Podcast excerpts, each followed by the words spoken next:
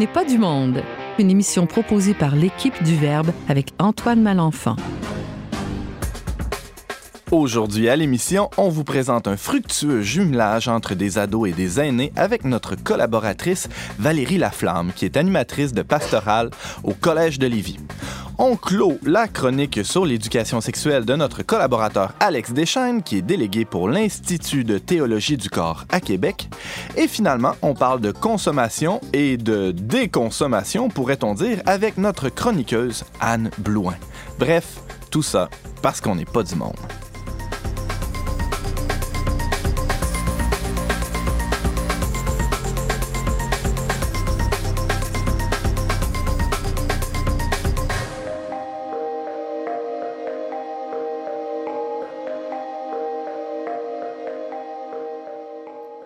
Bonjour à tous, chers auditeurs, et bienvenue à votre magazine culturel catholique. Ici Antoine Malenfant au micro, qui va vous accompagner, qui va être avec vous pour la prochaine heure. Prochaine heure qui, en fait, qui est notre dernière émission dont n'est pas du monde de la saison. Ben oui, James Langlois, comment tu te sens? Nostalgique un peu? Ben, nostalgique, non, parce que c'est pas encore fini. Mais peut-être dans deux semaines, je vais l'être. Mais euh, bon, on, aura l'occasion de, poursuivre l'aventure, je crois, euh, dans le futur. Je ne vais pas révéler de, scoop, ah. mais il y a des rumeurs qui courent et qui nous, euh, nous chuchotent à l'oreille que ça se peut bien qu'on soit de retour. Ton recherchiste a dit ça. Alors, autour de la table, aujourd'hui, James Langlois, qu'on vient d'entendre, qui est mon fidèle bras droit dans toute cette aventure dont n'est pas du monde. On a eu beaucoup de plaisir cette saison, n'est-ce pas? Oui, quand même.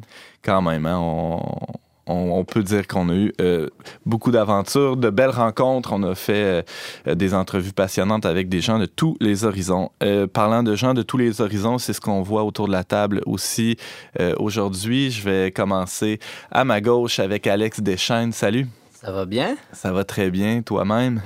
oui. Tu arrives de Louisiane, Alex? Eh oui, j'ai vécu un ressourcement incroyable. J'ai donné moi-même deux conférences en Louisiane.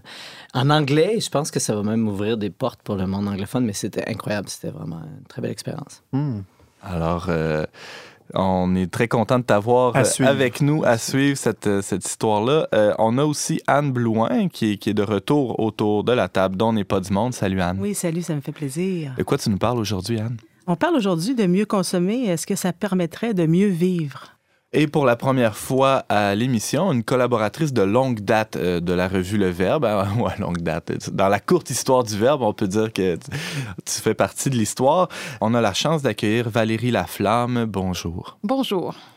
Alors, Valérie Laflamme, euh, tu euh, permets qu'on commence peut-être l'entrevue avec une brève présentation de, qui tu es, parce que les auditeurs te connaissent pas encore. Pour la plupart, j'imagine.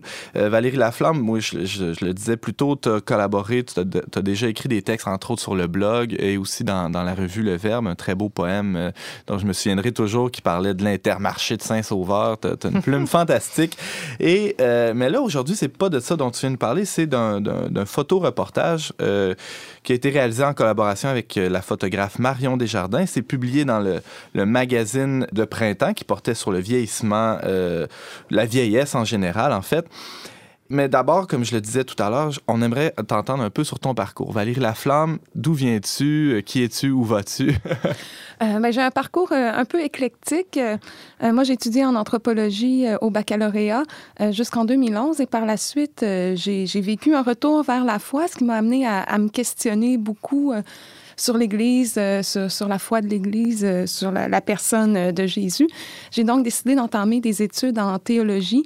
J'ai eu cette lubie là, de commencer une maîtrise dans ce domaine parce que c'était important pour moi d'étudier, d'intégrer la dimension croyante là, dans, dans mon étude de l'être humain parce que une fois qu'on commence à en tenir compte, là, on peut pas juste l'occulter et faire comme si rien n'était.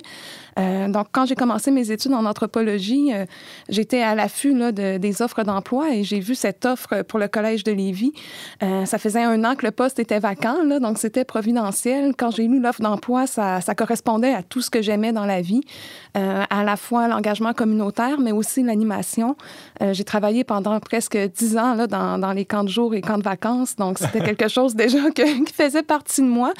Et ensuite, de pouvoir nommer évidemment ce qui nous fait vivre, c'est-à-dire Dieu. Euh, pour moi, c'était essentiel. Donc, euh, par opportunisme, j'ai appliqué euh, sur le poste et finalement, je l'ai eu, ce qui a fait de moi une animatrice de pastorale là, de profession depuis quatre ans. Je pense que tu as, beaucoup de marge de manœuvre dans, dans, le travail que tu fais, en tout cas pour, pour t'avoir visité dans, dans, dans, ton local de Pasto au Collège de Lévis, très bien décoré, euh, c'est vivant, les jeunes viennent te visiter. Tu as été bien accueilli, je pense, au collège. Tu as, beaucoup de, de latitude pour réaliser euh, ce qui te tient à cœur. Oui, on me laisse beaucoup de liberté, puis on me fait confiance. Je pense que c'est vraiment une condition gagnante pour pouvoir développer des activités qui sont vraiment pertinentes pour les jeunes, parce que ça implique d'être toujours à l'écoute de son milieu, à l'écoute des besoins, pour pouvoir aller finalement là. Avec les jeunes là où ils veulent aller. Donc, ça prend beaucoup de flexibilité, puis hmm. on me la donne, là, c'est, vraiment apprécié. Wow, c'est précieux, ça. Euh, James Langlois. Euh, je tiens à souligner tantôt que Valérie nous expliquait hors d'onde qu'elle préférait se faire appeler animatrice de pastoral plutôt qu'agente, parce que une animatrice, c'est ce qui donne l'âme. Hein. Donc, c'est, ça, ah. je pense que ça résume très bien un peu ce qu'elle est, ce qu'elle cherche à faire dans son milieu. Alors, euh, on t'a invité plus précisément, Valérie Laflamme, pour parler d'un projet euh, assez particulier. On en a parlé dans le, magazine Le Verbe. On pourra aussi euh, consulter cet article-là qui porte sur le projet jumelage sur le Verbe, le sur notre site web. Alors, peux-tu nous parler un peu de, de ce projet-là? C'est quoi ça, jumelage? le jumelage, en quelques mots, euh, ça part de l'intuition, euh, comme quoi ce serait bon que des adolescents et des personnes âgées se rencontrent euh, dans l'intimité sur une base régulière. Donc, dans plusieurs écoles, on a des projets de visite aux personnes âgées. Ce que je constatais, c'est qu'il s'agissait souvent de rencontres ponctuelles. Donc, on part avec un petit groupe, on fait une animation, c'est très bien, on prend un petit jus et on repart. puis bon, c'est très bien, mais c'est pas ça que, que je cherchais. ça partait aussi de, de ce passage là, du petit prince euh, quand le petit prince rencontre le renard, euh, ils prennent le temps de s'apprivoiser. Pour s'apprivoiser, euh, il faut qu'ils se rencontrent à la même heure régulièrement. Ça crée de l'attachement, ça crée de l'attente, ça crée du lien. À la fin, quand les gens se quittent, ça fait pleurer. Le petit prince expérimente cela. mais c'est ça le prix à payer pour vivre un lien authentique, réel, en vérité ça me prenait un partenaire euh, pour réaliser ce projet de jumelage et c'était pas nécessairement évident euh, parce que le projet en tant que tel, il est tout simple. Hein. Les élèves euh, se rendent à la résidence une fois par mois, ils restent là deux heures et ils discutent tout simplement avec les personnes. finalement, euh, par contact interposé, euh, j'ai rencontré Marie-Claire, animatrice des résidences du Précieux Sang, euh, qui elle aussi était très dynamique et à la recherche là, de, nouveaux projets. Donc, ça a été un match parfait, si je peux dire. Donc, la première année, il y a trois ans, on avait six participants. Donc, c'était, c'était tout petit, c'était tout humble. cette année, on a géré jusqu'à 25, 25 jumelages, 25 duos. donc, ça, à notre plus fort. Puis, ça, ça, fait, ça fait trois ans que ça dure. Je dirais que la plupart des participants là, en sont à leur deuxième année de jumelage. Alex euh, Deschamps. Je me demandais s'il y aurait même un intérêt à ce que inversement, les personnes âgées puissent venir euh, dans, dans, une rencontre à l'école? Euh, on, l'a fait, en fait. On l'a ah fait pour la Saint-Valentin. On l'a essayé. Euh, ça a été difficile parce que souvent, les, les, personnes âgées ont des problèmes de limitation puis vont se fatiguer rapidement. Ce qu'on a constaté, c'est que pour la plupart, ça leur ajoutait un stress supplémentaire. Là. Donc, donc, on l'a fait une fois avec ceux qui pouvaient le faire, là, mais on, a décidé de, de, garder notre formule. Anne Blouin, oui. Est-ce que c'est possible que ça ouvre aussi à d'autres résidence de Lévis. Euh, je pense au marronnier, au jazz. Euh, ben, ça pourrait, euh, si les animateurs là-bas prennent l'initiative de créer des jumelages. Là, moi, nous, on n'a pas de brevet là-dessus. Hein. Tout ce qu'on veut, c'est que... Parce que l'isolement des personnes âgées, c'est un phénomène qui est, qui est, assez grandissant. Alors, je trouve que c'est une très belle idée que, que tu as eue. Oui, puis au-delà de ça, je pense que les adolescents, mes élèves qui participent à ça en ressortent là, gagnants. Mm, mm, mm. Euh, ce qui est visible, c'est les personnes âgées isolées qu'on va visiter. Ce qu'on voit moins, c'est les, les, jeunes qui ont, qui ont soudainement des mentors à qui ils peuvent parler de choses dont ils discuteraient peut-être pas avec leurs parents. Euh, moi, je suis très privilégiée là, de, de voir ces relations-là évoluer. Qu'est-ce qui t'a frappé le plus en, les regardant, euh, les, jeunes, aussi les personnes âgées, la, relation qui se développait dans le temps? Y a, t quelque chose qui, qui touche particulièrement en voyant ça aller? C'est comment ce lien-là permet aux meilleurs de chaque jeune d'éclore, d'apparaître, de se développer. Quand ils sont à l'école, euh, les jeunes, ils sont des élèves. Ils vont dans des classes, ils sont notés, ils sont critiqués sur leur comportement. Euh, moi, je travaille pas avec des élèves en tant que tels, je travaille avec des, jeunes êtres humains. Puis quand ils vont à la rencontre de, leurs jumeaux, de leurs personnes âgées, euh, même ceux qui seraient turbulents en classe, ceux qui seraient pas attentifs, ceux qui pourraient manquer de maturité, mais on dirait que soudainement, ça, tout disparaît parce que le jeune, il est en train de, il se met à l'écoute de sa personne âgée qui, elle, a besoin de plus de tranquillité, de calme, euh, a besoin qu'on prenne le temps. Donc, ces attitudes-là vont sortir tout naturellement. Euh, donc, moi, en travaillant avec des volontaires, je ne vois que le meilleur de, ces élèves-là. Euh, donc ça, je trouve ça très beau. Et c'est aussi de voir qu'au-delà des différences, en fait, au-delà du, plaisir immédiat, ben, les élèves, ils, vont apprécier cette relation-là, euh, puis surtout dans, dans, la fidélité, euh, parce que c'est pas l'activité dans laquelle on a le plus de gros fun, là, dans le sens qu'on on va s'asseoir, on, mange des carottes et on discute. Là. C'est, c'est, c'est, pas, pas comme une sortie euh, au village vacances Valcartier ou au Nicaragua. au Nicaragua, là, c'est voyage. Ça, pas, donc, donc, ce qu'ils peuvent en, en, ressortir, en retirer sur le moment, c'est, pas grand-chose finalement, mais ils apprennent la gratuité aussi à travers ça. Il y a Lauriane dans le, reportage dont on parle, euh, Valérie Laflamme, Lauriane qui est une élève qui dit qu'elle n'a pas grand-chose en commun avec sa jumelle. Ça doit arriver quand même souvent que les premières rencontres, les deux s'assoient, le, le, jeune, euh, le jeune homme ou la jeune femme et la personne âgée, puis ben, il y a des longs silences. Ou, euh, il y, en a-tu qui reviennent un peu déçu de ces premières rencontres-là qui sont. Il me semble que j'ai rien en commun avec euh, Madame Ginette ou je sais pas trop. Oui, oui, c'est arrivé. Euh, c'est arrivé. Il y a des jumelages euh, qu'on a modifiés aussi parce que quand on a deux personnes qui sont timides, qui sont placées ensemble, ben c'est vrai que ça peut créer des malaises. Par contre, on les prépare à ça. on, les, on leur dit que ça viendra pas tout de suite le lien d'amitié, que ça va demander un effort. puis ils sont prêts. Ils sont prêts à être patients, à, y aller, puis à voir ça se développer puis, il y a un taux de rétention tellement important dans cette activité-là que force est d'admettre là, que justement la patience a payé. Alex Deschaines. Euh, moi, travaillant beaucoup avec les adolescents, je, vois tout de suite le, le, le, bienfait que, que, ça peut apporter au niveau humain pour, et pour la personne âgée et pour le mm. jeune. Euh, je me demandais euh, quelles sont les motivations des jeunes, euh, qui, parce que ce que je comprends, c'est que y a comme à la base, il y, a, un engagement volontaire. Les, gens, les jeunes viennent vers toi puis ont envie de faire ce projet-là, ou c'est des jeunes que tu côtoies déjà puis tu leur proposes? Comment ça fonctionne? ben, c'est intégré dans ma proposition d'activité. ce à quoi ils s'engagent, c'est à, à, visiter la personne une fois par mois avec le groupe. ils peuvent renouveler ou pas leur engagement là, à Noël. En fait, ils répondent à un appel, tout simplement. Moi, je dis, il y a ça qui se passe. Si vous voulez participer, venez me voir. Et puis, j'ai une liste d'attente. Eh?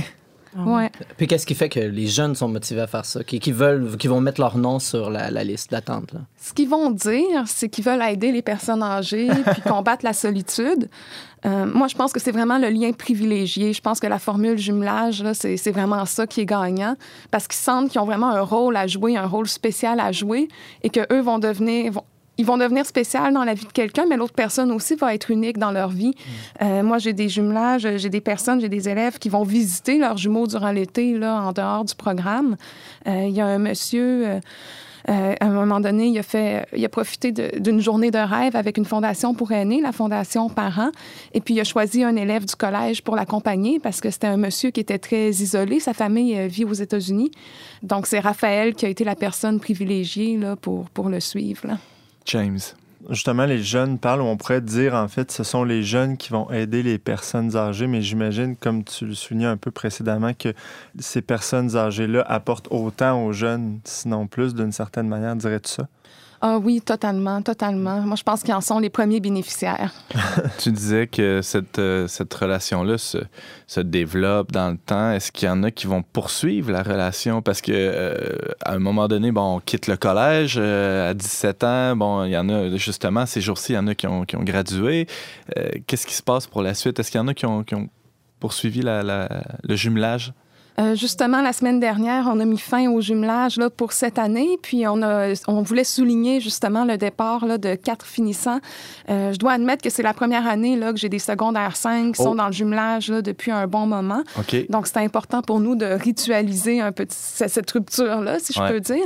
Donc, on leur a mis à chacun une plante, puis on leur a dit que, que chacun, chacune était responsable maintenant là, de, de la faire croître comme leur relation. C'est certain que moi, je ne peux pas promettre aux personnes âgées que, l'élève va continuer à les visiter. Euh, de ce que j'ai entendu de mes élèves, ils ont certainement ce, ce grand désir-là de, de poursuivre la relation. Par contre, je sais que des fois, les, les aléas de la vie, là, Ben ouais. qu'on arrive au cégep, on passe à autre chose. Donc, on n'a pas fait de promesses, là, mais moi, j'ai bon espoir que ces liens-là vont perdurer. Comme j'ai dit, euh, il y a des élèves qui vont les voir durant l'été. Donc, moi, je pense que pour eux, ça va être assez important là, pour qu'ils continuent à nourrir ça dans leur vie. là. Anne Blouin, tu avais une question pour euh, Valérie Laflamme? Oui, mais c'est un commentaire euh, aussi. Je trouve que c'est important, euh, la transmission des valeurs intergénérationnelles aussi. Parce que ça arrive des fois que les jeunes n'ont pas pu bénéficier d'une relation avec leurs grands-parents. Alors, euh, ça se perd un peu. Là. Les, ils aiment ça, les, les- les personnes âgées, se raconter, raconter ce qu'ils faisaient dans leur temps. Puis les jeunes, c'est important qu'ils qu'ils soient au courant de ça, je trouve. Oui, puis d'intégrer aussi une autre vision du monde. Hmm. Euh, on vit dans une société où justement où les jeunes prennent beaucoup de place, ou du moins dans la culture. Euh, de se mettre à la place d'une personne en perte d'autonomie, euh, ça, ça permet aussi de comprendre Qui ont encore leur place aussi, Oui. les personnes âgées. exactement, puis qui ont une valeur, qui peuvent contribuer encore une fois à, à la vie de, de la communauté, qui ont, qui ont des choses à dire aussi, qui, qui méritent d'être écoutées.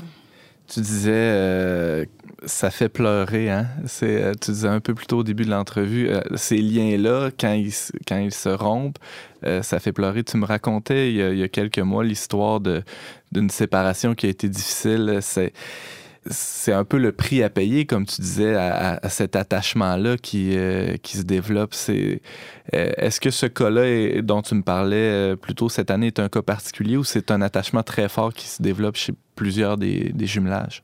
Euh, Je pense que c'est un attachement qui se développe chez plusieurs jumelages. Euh, Ce qui était particulier dans cette situation-là, c'est que Raphaël, euh, l'élève, euh, qui finit justement là, cette année, ça a été un des premiers participants. Donc lui, ça faisait très longtemps qu'il était jumelé avec, euh, avec son monsieur, puis euh, il est décédé finalement au Mhm. début de l'année, après deux ans de relation. Donc évidemment, ça a été difficile pour cet élève-là qui avait déjà vécu plusieurs deuils dans sa vie. Euh, on a eu euh, un deuxième décès aussi cette année avec une jeune fille qui était jumelée encore une fois pour la deuxième année. Donc, je constate à chaque fois que c'est difficile pour les élèves à vivre. Là. Moi, ça c'est pas une partie de mon travail que j'aime là, que, que d'annoncer ces décès-là. Euh, c'est important pour nous au collège qu'il y ait quand même un filet de protection autour des élèves parce que le but, c'est pas de leur créer des, des souffrances Les supplémentaires. C'est ouais. ça. Mhm. C'est pas de les écorcher. Euh, donc, habituellement, moi, je, je contacte les parents, là, puis on, on s'arrange pour que tout le monde là, puisse encadrer l'élève. Euh, mais à chaque fois, les, quand il y a eu des décès, les, les jeunes ont, ont- ont souhaité continuer pour poursuivre une nouvelle relation. Euh, ils comprenaient de toute façon que ça, la mort, ça fait partie de la vie, puis qu'ils étaient là par gratuité de toute façon. Puis ça, je pense que ça les a beaucoup valorisés d'a- d'avoir été cette présence-là en fin de vie auprès des personnes âgées. Puis en fait, en fait, je suis certaine qu'ils ont expérimenté que c'était pas du temps perdu, que la personne en en a tout autant profité, même si elle était en fin de vie. Donc moi, je trouve aussi que c'est une belle éducation sur, sur le vieillissement, la fin de vie, puis surtout la valeur des personnes. je suis très impressionnée par, par mes élèves. Valérie Laflamme, tu nous parlais de ton travail en pastoral au Collège de Lévis et plus précisément du projet appelé Jumelage qui associe des ados et des aînés de la résidence du Précieux Sang. Alors, ton article qui s'intitule Adopte un ado a été publié dans l'édition de printemps 2017 du magazine Le Verbe et il est maintenant disponible en ligne au le verbe.com. On peut aussi te trouver sur Facebook et voir des, des photos et des annonces de tous tes autres projets. On, on pourra te réinviter pour parler de. Parce que je pense que tu fais mille et une choses dans, dans le collège, des voyages, etc. Alors, bon été, au plaisir de, de te lire et de te revoir euh, bientôt. Bien, merci à vous. Un plaisir.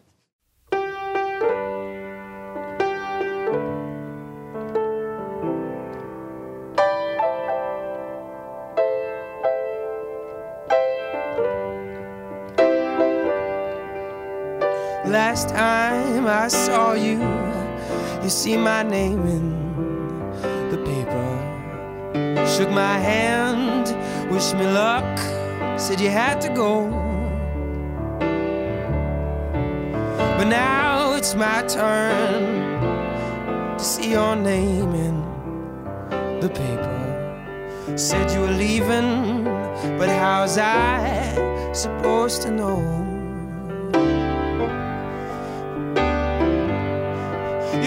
Always did do things first. Oh, I guess this is no exception. It's the direction we all take in time. Ever since you were a kid, the world was never all that kind.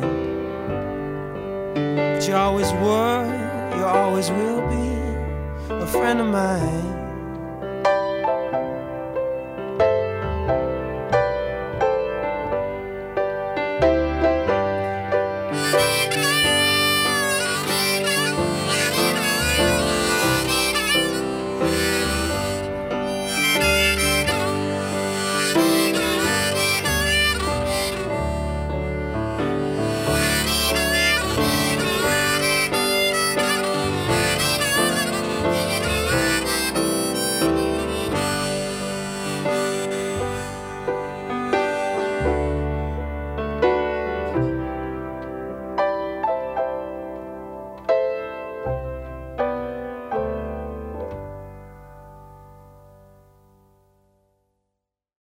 Vous êtes toujours à l'émission On n'est pas du monde avec Antoine Malenfant au micro et on vient d'entendre l'un des chanteurs montréalais qui est en lice pour gagner le prix Polaris. Euh, en fait, il s'agit de Leif Volbeck et de sa chanson Paul Bearer Blues, euh, tirée de son album North Americana. Alex Deschaines, qui est délégué pour l'Institut de théologie du corps à Québec, nous parle depuis déjà quelques semaines euh, d'éducation à la sexualité. hein. On a abordé quelques points importants, des grands principes. Euh, on poursuit la série aujourd'hui. En fait, on la, clôt hein, parce que la saison se termine aujourd'hui. Alex euh, Deschaines, de quoi on a parlé dans les dernières semaines? Ben, alors, euh, la première émission, on avait vu l'idée générale derrière l'éducation sexuelle, pourquoi c'est important, puis que comme parents, en particulier comme parents chrétiens, on, on doit accomplir cette tâche. Ouais. Ensuite, on a vu dans la deuxième émission les, les grands principes, euh, quatre grands principes euh, derrière l'éducation sexuelle. Puis, là, dans la dernière émission, on voyait comment répondre aux questions de nos enfants. Mais disons que l'idée derrière tout ça, global, c'est vraiment de d'avoir un dialogue euh, continu, là, c'est pas, Mm. mais d'avoir un dialogue personnalisé avec l'enfant, que l'éducation sexuelle doit se faire dans un dialogue euh, qui va se faire au jour le jour, puis pas juste, en fait, qu'une grande partie de ça va être dans l'informel, dans l'amour que l'enfant va recevoir, et de créer cette relation de confiance avec l'enfant qui va toujours savoir qu'il peut poser les questions qu'il a. Que ce soit pas juste un moment, euh, OK, là, aujourd'hui, mon gars, faut que je te parle, puis euh, c'est réglé une fois pour toutes, on n'y revient pas. Mais nécessairement, tout au long, justement, de ce long processus-là d'éducation, il vient des moments euh, cruciaux où on se dit, OK, là, faut que j'intervienne. Hein? Puis je pense que c'est de ça dont tu veux parler Alors, aujourd'hui. Oui, voilà. Aujourd'hui, la question, ça va être comment répondre, comment, quoi faire si mon enfant montre un comportement inapproprié. Puis on, se souvient, la, la dernière fois, je disais que si un, si un enfant est assez âgé pour poser une question précise, il a l'âge pour entendre une réponse directe, honnête et adaptée à son âge. Mais c'est la même chose si mon enfant utilise un langage vulgaire, s'il se touche de manière inappropriée, pose des gestes ou fait quoi que ce soit qui serait inadéquat, alors mon enfant est assez âgé pour que je lui donne l'information qui va l'aider à répondre à cette situation. Au début, je peux me contenter de dire gentiment, mais fermement, s'il te plaît, ne fais pas ça. Pour, pour un enfant, par exemple, qui euh, trouve autant de plaisir à, à toucher son sexe que d'examiner sa cire d'oreille, bon, puis tout simplement euh, d'attirer son attention ailleurs. Mais si le problème persiste, alors je dois donner à mon enfant des guides moraux solides qui sont basés sur, sur l'enseignement de l'Église. Alors, comment faire concrètement? Ben, évidemment, ben, moi-même, je dois me faire comme parent une idée claire de ce que l'Église enseigne sur la sexualité. Euh, si je connais pas la théologie du corps, ou surtout si je crois que l'Église enseigne uniquement une liste de choses à ne pas faire et que c'est ce que je dois transmettre à mon enfant, euh, alors je vous invite à lire Christopher West ou Yves Semen, à écouter un de mes CD.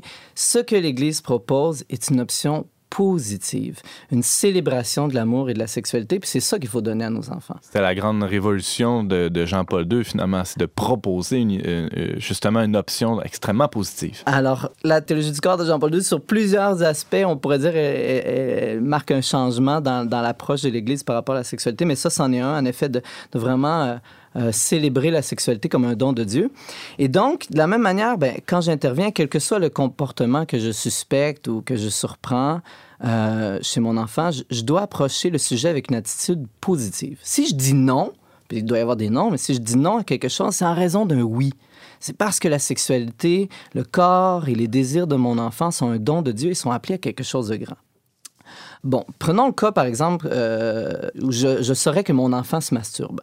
On peut penser que quelque chose que quelqu'un fait en privé dans sa chambre n'a pas d'impact négatif. Je dois savoir qu'en fait, c'est un comportement qui révèle probablement une difficulté chez mon enfant à gérer ses émotions, un manque de, certaines aptitudes sociales et un souvent un renfermement sur soi. Puis les conséquences vont être que l'enfant, l'adolescent qui se masturbe développe l'idée que la sexualité n'a pas de but autre que, que de se faire plaisir. Euh, deux, que souvent, quelqu'un qui va se masturber va le faire devant des photos, des images, en s'imaginant des personnes et finit par voir ces personnes comme des instruments, comme des choses pour satisfaire son propre plaisir. Puis trois, ben, elle, me fait considérer aussi le sexe comme une sorte de drogue que j'utilise pour fuir l'ennui, la solitude ou toutes sortes d'émotions négatives.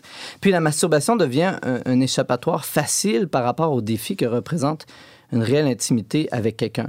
Mais bon, alors c'est la dimension négative, mais vous voyez, tout ça, c'est à l'opposé justement de ce que Dieu a voulu pour la sexualité, à savoir Quelque chose de beaucoup plus grand un que ça. don, un don, un don de mon corps qui me Mhm. fait sortir de moi et me permet de devenir un don pour quelqu'un d'autre. Et c'est là-dessus qu'il faut insister, sur la vraie joie, le véritable amour auquel Dieu appelle mon enfant à travers ses désirs. Alors, l'événement survient. Qu'est-ce que je fais? Euh, alors, un, je prends une grande respiration. Euh, insister sur la perversion va pas éloigner le problème. Il risque probablement de l'empirer. La seule différence, c'est que votre jeune ne vous en parlera pas.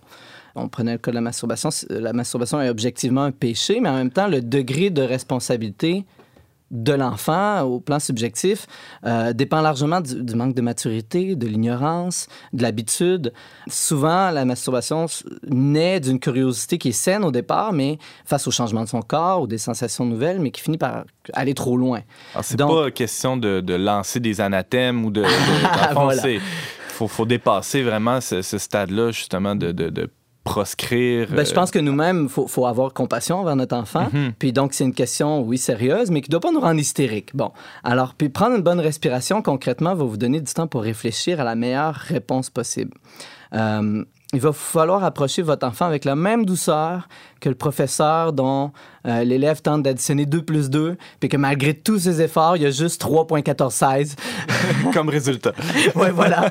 Alors, vo- votre enfant a une tâche positive à accomplir, qui est celle d'accueillir et d'apprendre à maîtriser le don de sa, de sa sexualité, pour en faire un jour le don à quelqu'un, euh, Dieu inclus. Puis, l'Église nous enseigne que le péché, en fait, est, est un échec à atteindre le vrai, le bien, le beau. C'est- je prends une image, je tire une flèche, mais parce que ma vue est embrouillée ou mon bras est pas assez fort ou que je manque de pratique, je manque la cible. Donc, mais Le mouvement peut être bon, mais il rate la cible. euh, voilà. ça, ouais. Et donc, la tâche de mon enfant, c'est d'accueillir et de maîtriser ses désirs. Donc, je prends une grande respiration, j'aime mon enfant. Et donc, deuxièmement, je- j'enseigne à mon enfant le sens profond spirituel euh, de, de- ce qu'il vit, de ses sentiments. Euh, donc, après avoir demandé l'aide de Dieu pour approcher mon enfant avec compassion, mais j'enseigne à, mon enfant la, vraie signification de ce qu'il vit. Tes désirs sont bons. Puis le fait qu'ils apparaissent à ton âge, c'est la façon que Dieu a de, te dire que tu es fait pour l'amour. Puis Dieu a un plan pour toi, un plan pour satisfaire tes, désirs. Dites à votre enfant en l'encourageant, si Dieu te donne ses désirs, c'est parce qu'il il sait que tu es capable d'apprendre à les maîtriser. Euh, puis aidez à, votre enfant à comprendre ce qu'il vit. Co- comment est-ce qu'il se sent avant? Et comment il se sent après? Hein, ceux qui l'ont expérimenté, bon, la masturbation part souvent d'un vide. Il y a- un, ennui, quelque chose, puis nous laisse ensuite un sentiment encore plus vide, un grand sentiment de vide. Puis alors que Dieu m'appelle à vivre dans l'union sexuelle, une joie qui comble vraiment. Puis c'est vraiment de, de, de, de, montrer le- la- la- l'appel au don auquel l'enfant est appelé, puis que, et que, est-ce que ce comportement-là risque plutôt de retarder son, son développement à ce niveau-là. C'est pas un peu euh, à contre-courant de, euh, de, faire cette éducation-là à la maîtrise ou à la connaissance de soi, alors qu'on on a l'impression parfois que on est euh, dominé par euh, nos, désirs, nos pulsions, ce qu'on appelle parfois même des besoins. Comment, comment réagir face à cette tension-là? Comment finalement apporter une, une, parole qui soit positive, qui élève à la maîtrise de soi, comme je le disais plus tôt, alors que tout pousse dans le sens inverse? Mais je pense que d'avoir justement l'objectif, je pense que c'est ça l'idée. Il faut, faut, montrer vers quoi ta sexualité est appelée. Mm. Donc, d'avoir devant soi, si je monte une montagne puis que je ne sais pas qu'il y a un sommet au bout, là, si je vois juste la montée, je vois juste l'effort, alors, en effet, ça donne pas de sens. Mais si, si un L'entraînement, sens... la souffrance pour, y, pour l'atteindre n'aura pas de sens. Exactement. Mm -hmm. Et donc, oui, il y, a, il y, a, une maîtrise que mon enfant doit acquérir, euh, mais qui a, qui a, un but, qui a un but positif. Alors, bon, on disait, on, on prend une grande respiration, puis ensuite, on essaie de, de, de, vraiment, avec la plus grande compassion, de, de donner à mon enfant cette, ce, ce sens profond de, de, de, ses désirs, de sa sexualité, de son corps. Mais ensuite, bon, une fois qu'on a fait ça, troisième point, ça s'arrête pas là. Puis la suite est aussi importante, encourager puis aider votre enfant au quotidien.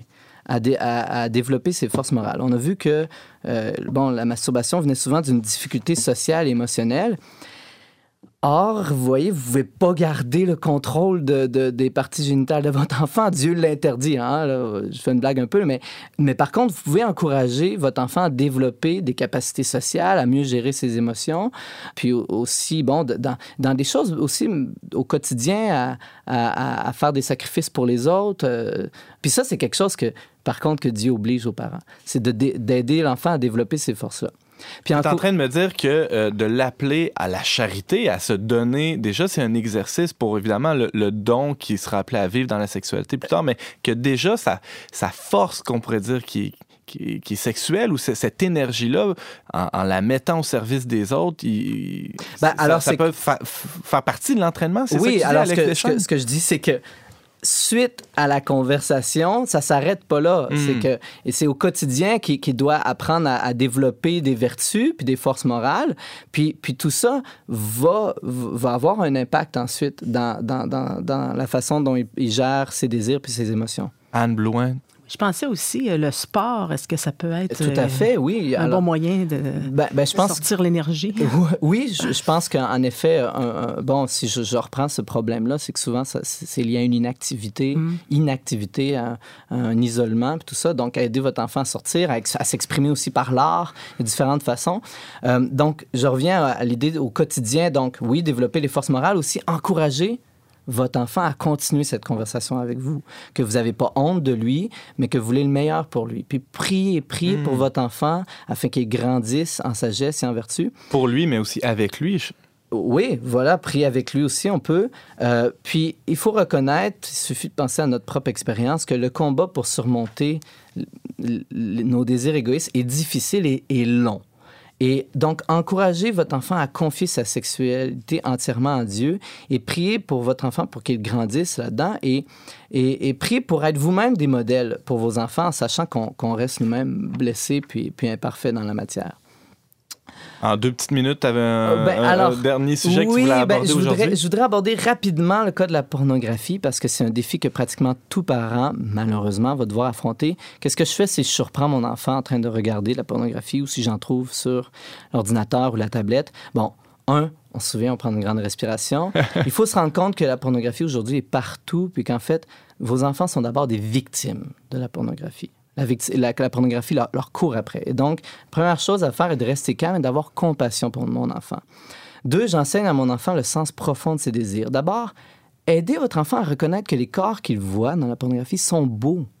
Dieu leur a donné la beauté. Mais justement, euh, dites à votre jeune que c'est pas leur corps que vous trouvez mauvais, mais vous êtes contre la façon dont cette beauté est utilisée, chosifiée, vendue pour le plaisir des autres. Euh, il faut reconnaître aussi la bonté de leurs désirs le désir de voir l'autre, la curiosité de voir l'autre, c'est une curiosité naturelle qui est donnée par Dieu. Et Dieu a mis cette soif en eux d'intimité, d'amour. Le problème, c'est que la pornographie nous donne une image complètement déformée. C'est des relations fausses que ce que vos ados, ce que votre ado peut, voir ou chercher dans ces images-là, ça n'existe pas. Et ce qu'ils veulent, c'est une véritable relation, même si c'est plus difficile, ça demande la patience.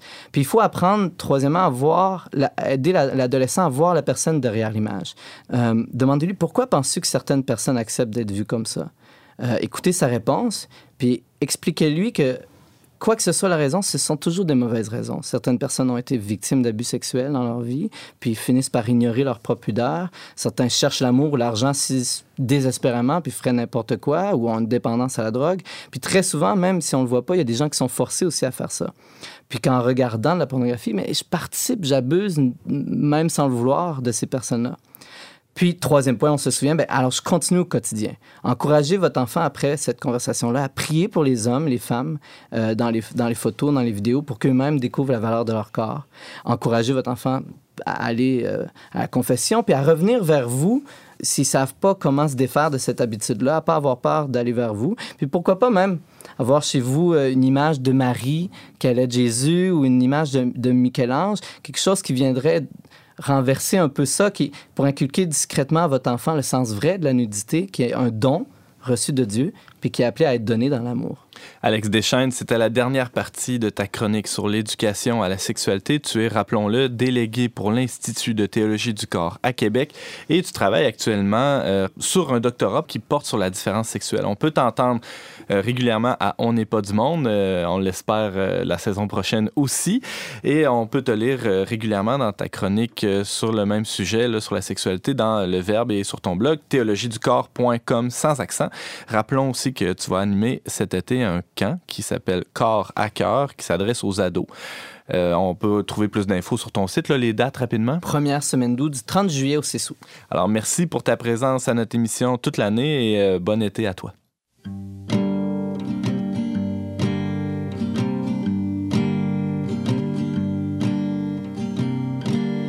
Encore l'odeur de tes rêves sur. J'en fais mon bonheur. Mais la nuit, la nuit revient toujours pour me rappeler que je suis toute seule ici, manquée d'air, manquée d'air.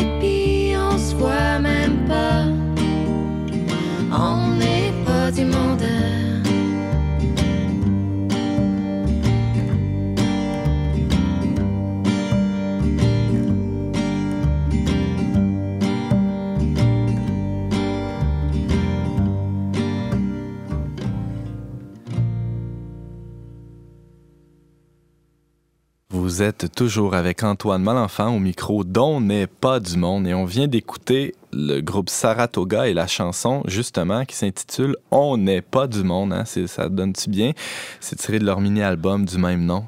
Alors, euh, c'est, je, lève mon chapeau à notre cherchiste musical James Langlois qui a trouvé euh, cette pièce-là qui porte le même titre que notre émission. Ouais, sauf que ce qui est drôle, c'est qu'ils écrivent On n'est pas de N apostrophe. Ouais, la différence de nous. Hein? Euh, alors, trêve de plaisanterie. Anne Blouin, tu es chroniqueuse à l'émission. En fait, on t'a vu, on t'a entendu plutôt, nous on t'a vu, mais les auditeurs t'ont entendu toute l'année nous parler de, consommation, euh, mieux consommer, comment le rapport à l'argent.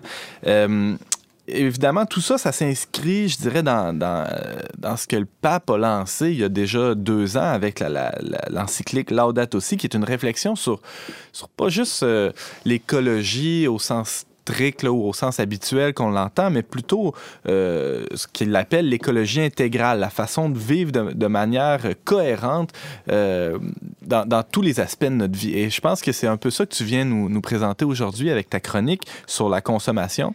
Oui, euh, je voudrais qu'on regarde ensemble mieux consommer. Est-ce que ça permettrait de mieux vivre? Parce que c'est sûr que juste consommer des produits, des, articles, des aliments, c'est pas juste ça que l'humain a besoin. On a besoin aussi de combler euh, son cœur, combler son intérieur. Alors, euh, moi, je, suis partie un peu de la revue Protégez-vous. En début d'année, ils ont lancé euh, un guide, ils ont lancé à leurs lecteurs, c'est-à-dire des questions pour savoir s'il y en a qui ont modifié leur mode de consommation.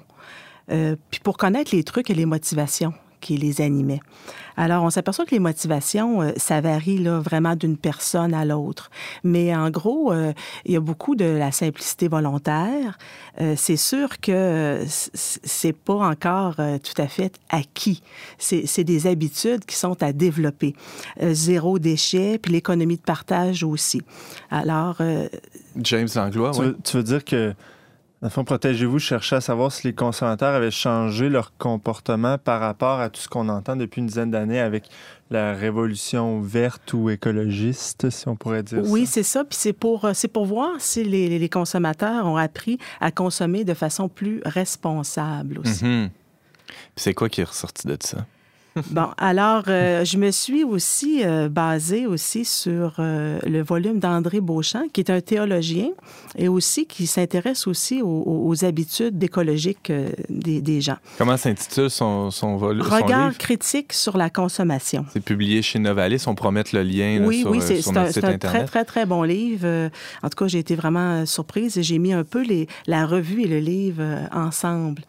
Alors, euh, lui, il nous parle, André Beauchamp aussi, qu'il y a des bombes qui expliquent euh, la crise écologique actuelle. OK. Alors, c'est de prendre conscience, il y en a quatre. Euh, la bombe D, c'est la démographie galopante. La bombe P, c'est la, la pollution. La bombe C, la consommation abusive. Et la bombe I, l'inégalité sociale ou l'injustice. Alors, euh, c'est intéressant de, prendre conscience que ces, quatre bombes-là, justement, ont un effet sur l'écologie et la consommation à la fois. C'est vraiment interrelié. Euh, la bombe démographique, ben, c'est de voir que la population euh, croît rapidement l'exode rural vers les grandes villes. C'est un phénomène qui, est assez important aussi à, il y a le fait aussi que, que la mortalité infantile recule, hein, Dieu merci, dans euh, de nombreux pays en développement spécialement. Et donc, il y avait une mortalité finalement qui, qui venait tempérer cette explosion démographique-là qui n'est plus là. Euh, et là, évidemment, il y a toutes sortes de conséquences qui en découlent. Faut-il pour autant euh, propager une, une contraception à, tout vent, spécialement en Afrique? C'est peut-être pas la, la, la, solution à ce problème-là. Certains démographes proposeraient ça. James Lang oui, tu as tout à fait raison et je voulais réagir dans ce sens-là parce que le problème, selon moi, n'est pas de l'ordre du nombre de la population, mais plus de la répartition des richesses. Hein. Puis Yann Arthus Bertrand, qui a fait le film euh, documentaire Home, rapportait une statistique selon laquelle euh, il y a à peu près 10% de la population qui possède 80% des richesses. Donc, on parle surtout de l'Occident et des pays du Nord. Ça, c'est ce qu'on voit tout de suite la- l'inégalité derrière ça. Oui, oui, c'est- mal réparti. Mais tu vas, tu vas y venir, euh, j'imagine, plus tard là, au point I, justement, la bombe I sur les inégalités Ben, sociales. il y avait la oui, c'est un bombe. peu ce que, ce que James vient, vient de Il y avait mentionner. aussi la bombe P. Ben, la- oui, la pollution, la pollution qui est causée par les substances euh, nouvelles qui perturbent l'équilibre écologique, ça, ça risque de modifier le processus de régulation de la planète, puis du climat aussi. C'est un phénomène qui est, qui est vraiment grandissant, puis c'est alarmant. La bombe consommation abusive, bien, c'est le gaspillage des ressources non renouvelables, le pétrole, l'énergie, les fossiles, les métaux. Euh, aussi les- la consommation qui est trop rapide. euh, tout est toujours renouvelable. euh, tout est tout est passé date. alors nous sommes dans l'ère de l'opulence, prêt à jeter le, le gaspillage. Puis la, la bombe d'ordre social, ben c'est ça, c'est l'inégalité, l'injustice. C'est- c'est- Il y a des, vraiment des grands, grands écarts entre la classe plus faible, plus pauvre et, les, riches.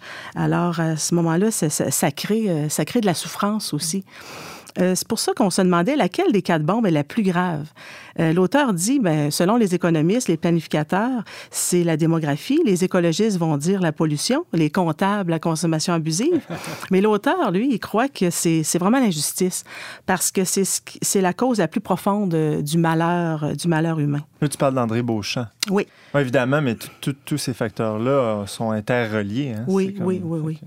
Alors, selon, euh, selon justement André Beauchamp, puis aussi ce que tu as pu consulter dans, dans le numéro de Protégez-vous dont tu nous parlais, c'est quoi la cause fondamentale de la, la crise écologique? Bon, le, le moteur intrinsèque, c'est la consommation, mais plutôt la société de consommation. Hmm. C'est sûr qu'on peut pas vivre sans consommer, c'est certain, sans boire, sans manger, sans vêtements, sans abri, parce que le défi du pain quotidien, c'est incontournable.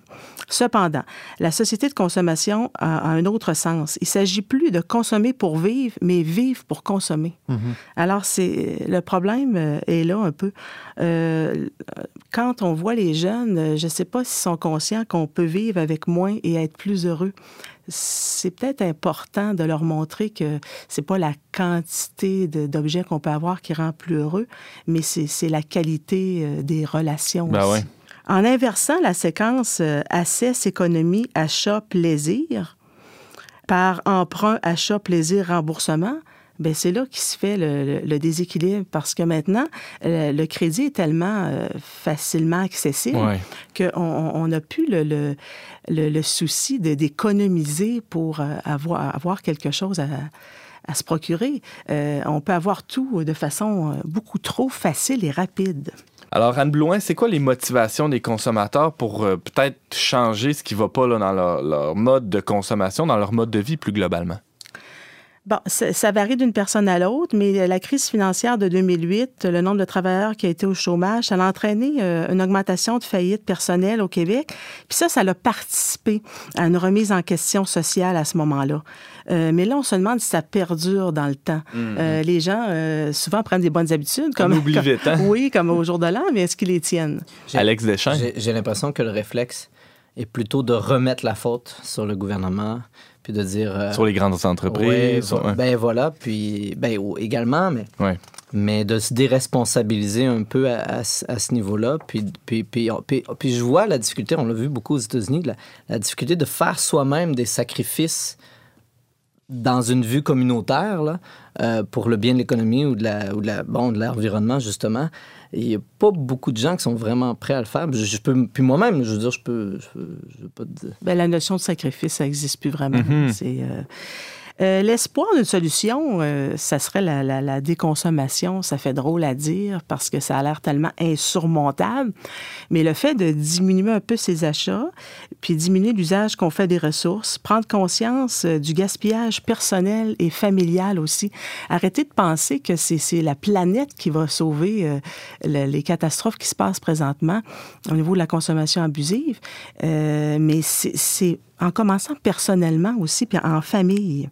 Parce que le recyclage, c'est la deuxième pratique la plus euh, la- euh, responsable, la mieux implantée au Québec. Alors, les gens ont commencé déjà quand même à, à être plus sensibilisés. James Langlois? Ce que tu appelles la déconsommation, c'est probablement aussi ce qu'on pourrait appeler la décroissance. Est-ce que tu dirais que c'est ça? Euh, déconsommation, c'est c'est plus de réduire un peu, là, oui, la, la- réduire ses- sa, rapidité de consommer. Là. OK. On, le voit, on voit avec les cellulaires, Ouais. euh, c'est toujours dépassé. Euh, euh, voyons euh, pourquoi là, que c'est, on est toujours dépassé par la technologie, les appareils éle- électriques, les appareils électroménagers. La, du- durée de vie est beaucoup moins ben oui. Je Tout le pense que- problème de, de l'obsolescence programmée, là, on, a, on a déjà parlé Oui, au micro ça, ici, oui. mais c'est assez fascinant comme phénomène. Euh, James, tu avais une question? Non, ben c'est ça, je voulais rajouter. Je pense que le, le pape François, souvent, quand, quand il parle, il va dans ce sens-là, hein, c'est-à-dire apprendre à vivre plus simplement. Et c'est dans la lignée euh, spirituelle chrétienne, en fait, de vivre une vie de simplicité, euh, de, d'essayer de, de vivre avec moins pour mieux vivre. C'est un peu, ça rejoint un peu ton sujet. Bon, concrètement aussi, les gens ils pensent beaucoup à, à mieux, à mieux manger, à manger plus sainement et localement. Euh, puis les solutions ne manquent pas non plus pour mettre fin au gaspillage euh, euh, vestimentaire. Euh, quand on a des, des, des vêtements, au lieu de des, des jeter, on peut aller les porter dans des centres de dons, dans des friperies. alors, faut On peut soi-même aussi s'habiller dans une friperie à, Aussi. à- à peu de frais, mais avec des vêtements qui ont de, de seconde main. On peut sensibiliser les jeunes à cesser d'acheter, jeter. Euh, Mm. penser plutôt à long terme et moyen terme, puis désencombrer sa vie, commencer par Mm. euh, désencombrer sa maison, euh, des objets inutiles, son espace. Ça mène vers la liberté aussi. On a tous euh, des, une vieille paire de jeans ou une chemise dans le fond de notre garde-robe qu'on n'a pas mis depuis six mois, un an. Peut-être que ce serait le temps de s'en débarrasser. Alex Deschaines? Je, je dirais que c'est vraiment un, un désir personnel que j'ai. Que, donc, même une lutte là, de, de- de- de vouloir être plus libre par rapport à, différentes choses matérielles. Puis, euh, puis en même temps, je, je sais pas, j'aurais envie d'un guide pratique de quelque chose. Est-ce qu'André Beauchamp Ouais, fournit ça ben dans, oui, dans- son livre? Non, Euh, il n'y a pas de guide pratique, mais euh, je trouve que la revue Protégez-vous est quand même bien faite là-dessus. Là. Euh, Il y a quand même des, des bons trucs aussi. Euh, Est-ce possible de déjouer la société de consommation? Ben, euh, faut prendre conscience aussi que le, le centre commercial a pris la place euh, euh, souvent de l'Église aussi. Euh, on peut aller au centre commercial n'importe quand. Le euh, dimanche matin, sans euh, problème. oui, c'est ça. Alors, c'est toujours ouvert, toujours offert. Ouais. Euh, Il y a quelque chose là-dedans de- d'excessif. Puis même que là, ils veulent euh, rallonger les heures d'ouverture le soir, là, à tout- tout- tout- tous les jours de la semaine. Oui, c'est ça. Al- Alors, euh, je, je pense pas que la liberté est, est dans le fait d'aller au, au centre commercial euh, à tout moment. Il faut se poser la question euh, est-ce que c'est si urgent que ça? Parce que Dieu nous veut libres, euh, mais là maintenant, je pense que faut prendre conscience qu'on est peut-être esclave un peu de ce monde, de cette société de consommation. C'est intéressant Euh, parce que j'ai une parole en tête pendant que tu parles, Anne euh, Blouin. C'est celle de- du Christ qui envoie les, les disciples deux par deux. Euh, il les envoie pas avec une carte de crédit, il les envoie pas avec une petite bourse. Il dit sans, sans- justement sans, euh, sans manteau, sans, euh, sans bourse, sans sandales, sans rien. Euh, prenez juste un bâton. Puis je, je sais même pas s'il leur dit. en fait, euh, le, le strict minimum, finalement, pourquoi? Pour annoncer l'évangile, annoncer l'évangile, ça se fait euh, en voyage léger, idéalement. Oui, puis retrouver le plaisir d'être- ensemble, Mhm. simplement pour être ensemble. Euh, aussi, je terminerai peut-être avec le dicton euh, Tout le monde le fait, fait le don. D-O-N. Mhm. Quand on fait le don, euh, ça, nous, euh, ça nous aide à, à nous sentir bien. Ça nous libère. On partage et Mm. on libère à la fois. Alors, ça pourrait peut-être être un, un dicton euh, adopté. James Ouais, Langlois. Juste pour ajouter euh, une expérience personnelle, un truc que moi j'ai trouvé pour répondre à ton interrogation, Alex. je me demande tout le temps, avant d'acheter quelque chose, d'une part, est-ce que j'en ai vraiment besoin? Puis au lieu de l'acheter là, ben, je, fais un, je fais un, un attente. Je vais ressortir du magasin. Je me dis, OK, si j'en ai vraiment besoin, je vais y revenir. Peut-être une journée, une semaine plus tard. Mais tu vois, si le désir est vraiment nécessaire, ça, mais C'est drôle, souvent, c'est ça Anne passe. Souvent, ça passe. C'est justement Anne qui avait commencé la saison, si je me Oui, souviens bien, en avec nous parlant de vraiment ce- besoin? ce principe-là. Ah, ben oui, tout à fait. le livre de Pierre-Yves euh, McSween qui était, qui était très, très intéressant. Puis un petit truc aussi qu'on qu'on parlait un peu dans, dans la revue, on peut regarder aussi au niveau des vêtements. Dans notre placard, si on a assez de vêtements pour une semaine sans faire de lavage, on peut peut-être faire l'exercice pour voir si, si c'est pas, euh, ça déborde pas trop. Là. Mhm. Alors, euh, Anne Blouin, tu nous parlais de, consommation, de déconsommation, et euh, tu faisais, dans le fond, écho à ce que le pape François appelle régulièrement cette culture du déchet qui, qui va euh, des, choses aux personnes, en fait, à tout un, rapport à la réalité complètement qui, qui est de, de l'ordre de consommer, jeter et recommencer. Alors, merci Anne d'avoir été là aujourd'hui avec nous, d'avoir été avec nous aussi tout au long de la saison. On peut t'entendre ici, on t'a entendu et on va t'entendre euh, encore, on l'espère, à On n'est pas du monde et te lire également dans la revue Sainte-Anne. C'était ta dernière collaboration, je l'ai dit, pour euh, la saison. On te remercie beaucoup et bon été à l'automne prochain. Bon été.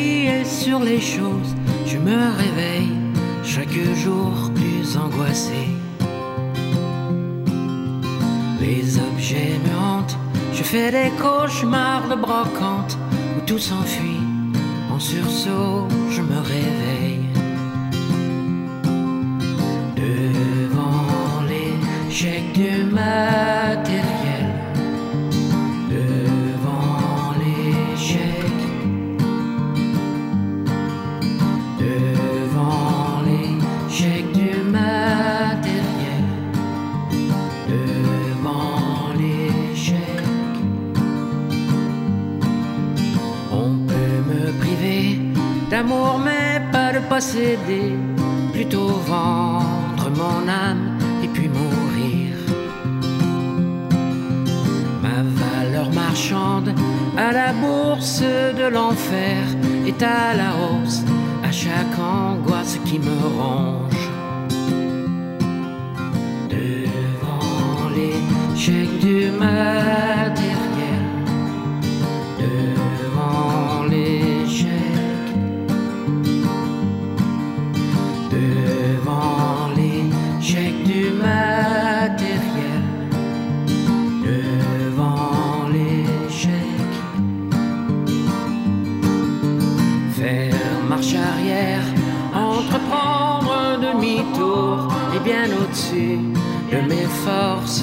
forces déployées.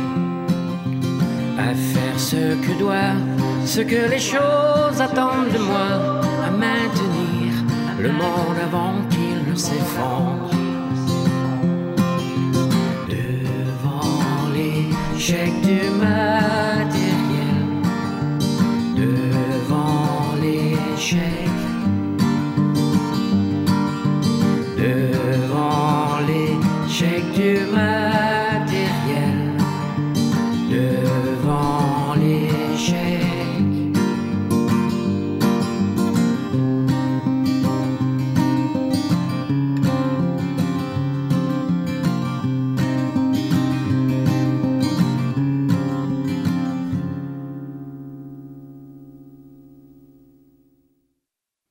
Vous aurez reconnu Daniel Bélanger et sa chanson L'échec du matériel, tirée de son album du même nom. On parlait cette semaine d'un fructueux parrainage ado aîné avec notre collaboratrice et animatrice de pastorale au Collège de Lévis. J'ai nommé Valérie Laflamme. On complétait et terminait en fait la chronique d'Alex Deschaines, qui est délégué pour l'Institut de théologie du corps à Québec, qui nous parlait de l'éducation à la sexualité. Et finalement, on discutait de consommation et de déconsommation avec notre chroniqueuse, euh, justement, consommation et société, Anne Blouin.